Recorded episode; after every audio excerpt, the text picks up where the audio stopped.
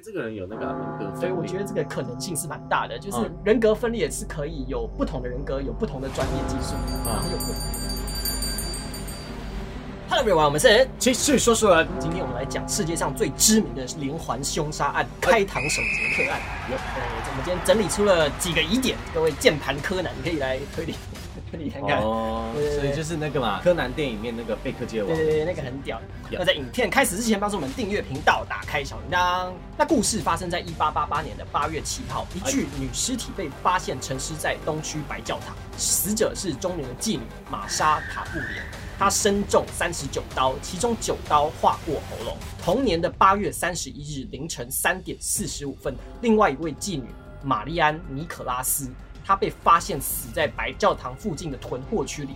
她不但脸部被殴成淤伤，部分门牙脱落，颈部还被割了两刀。最残忍的是，他的腹部都被剖开，肠子被拖出来，下体也遭到利刃的严重戳刺。那这两件案件呢，和之前的杀人案件都受到了社会大众的关注。那媒体也称之为“白教堂连续凶杀案”，就是媒体唯恐天下不乱，从以前就很爱下这种标题。耸动标题啦对 对，对啊，大家才会看。对，那这样的描述呢，也当然引起了当地居民的恐慌。于是呢，警方就在此投入更多的便衣警探。那当地的居民也组织了巡逻队，在此维持治安。但没想到八天后，也就是九月八号凌晨的五点四十五分，一位居住在汉柏宁二十九街的老车夫，他在廉价的出租公寓中发现后面有一具女尸。死者呢，又是妓女，是四十七岁的安妮·查普曼。所以又是妓女欸对对，那个开膛手杰克他专挑妓女下手，那这个动机不详，但是我们后面有一个目前广泛最能接受的一个推理。那这个安妮呢，她与前任死者同样的遭到割喉、剖腹，还有肠子都被甩到她的肩膀上，那部分的子宫跟腹部的肉都被凶手割走。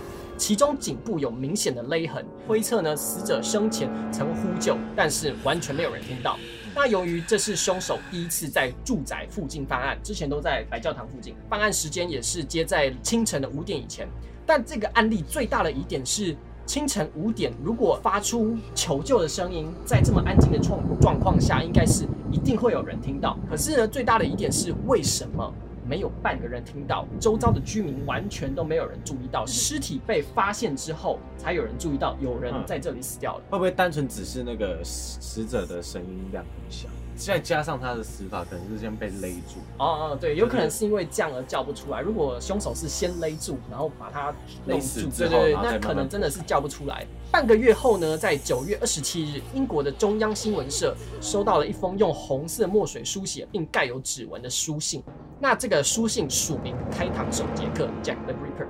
那信中呢，以挑衅的态度表示自己就是杀死妓女的凶手，并声称在自己被逮捕之前会继续杀害更多的妓女。由于这封信以“亲爱的老板”作为开头，那在之后呢，大家就会用这个称呼来称呼开膛手杰克所寄的信。嗯，到了一八八八年的九月二十九日到九月三十日的凌晨之间呢，一名马夫又在住家附近发现了死者伊丽莎白·史泰勒。但是不同于前面两位牺牲者，这位四十四岁的瑞典籍妓女，她虽然被割喉，但是她没有被遭到剖腹。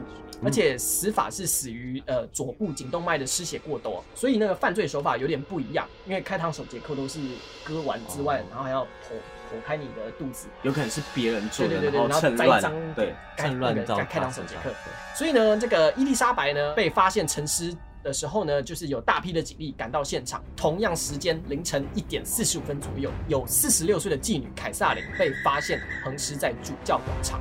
那这个时候，呃，所有大批警力才从那边又赶到另一边。所以可能也可能前一个是一个对对对对对对要大家过去。所以所以大家才会觉得这个开膛手杰克至今为什么是一个悬案，就是嗯悬案之王那种感觉。那这个凯撒林除了他同样被割喉遭到剖腹之外，他肠子也被甩出去。那由于巡逻的远警声称说，他当时在巡逻的时候，这里是毫无异状的，嗯所以呢，研判死者是在远警巡逻之后的这个期间被被杀害。那凶手行凶的手法非常利落，所以很多人怀疑这个开膛手杰克真实的身份可能是一名专业的外科医生。嗯，因为他的时间其实很短，对因为他是从一点半到一点对，而且说不定他非常了解这个警局内部的作业状况，嗯不然他不可能找到这么刚好的切近的犯案时间点。只有十五分钟的对。对对对对对对，时间接着来到了十月十五日，白教堂收到最后一封来自地狱的信。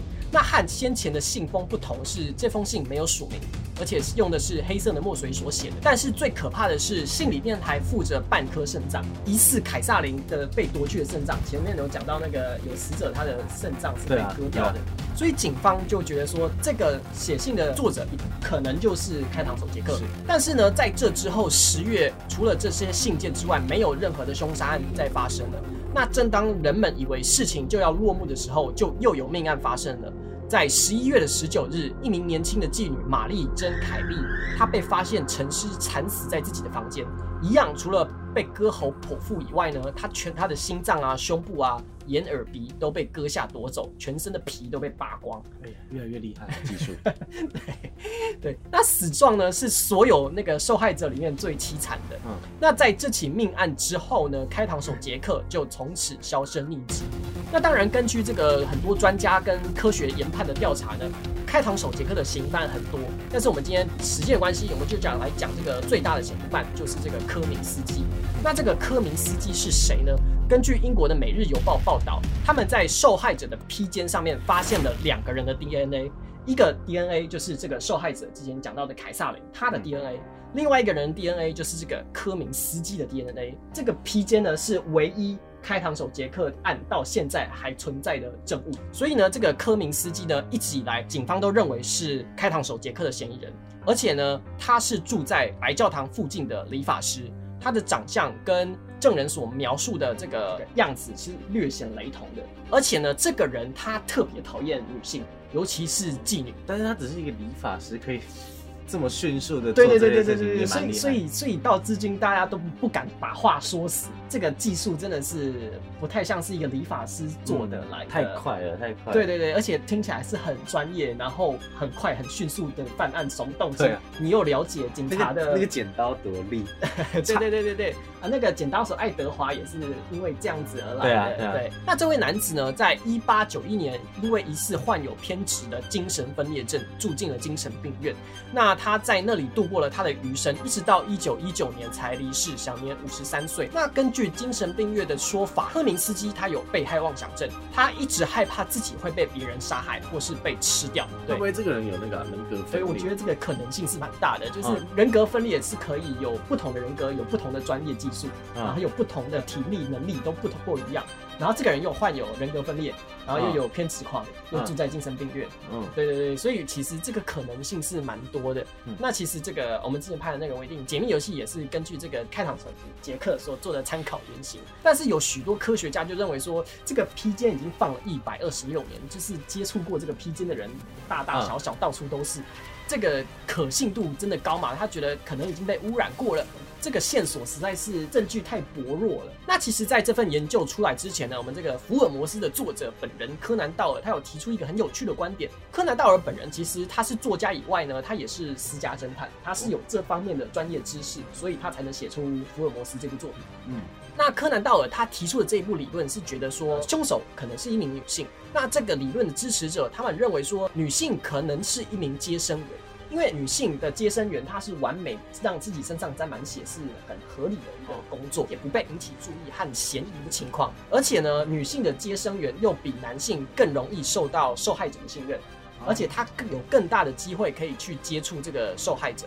嗯，性工作者，对对对对对，因因为为性工作者他他可能不小心怀孕，然后对对，就要去找他。嗯呃呃呃呃，所以那个贝克街的亡灵里面，那个开膛手杰克有一幕，他是看起来像是扮成女人的样子，嗯其实是根据这个柯南道尔本人他的这个呃理论去去改编出来的嗯。各各位观众，你们的想法是什么呢？你们的推理跟你们的理论是什么？可以在下面留言告诉我们。你们还看过什么跟开膛手杰克有关的电影以及呢？也在下面留言。我们就下部影片见，拜拜。thank you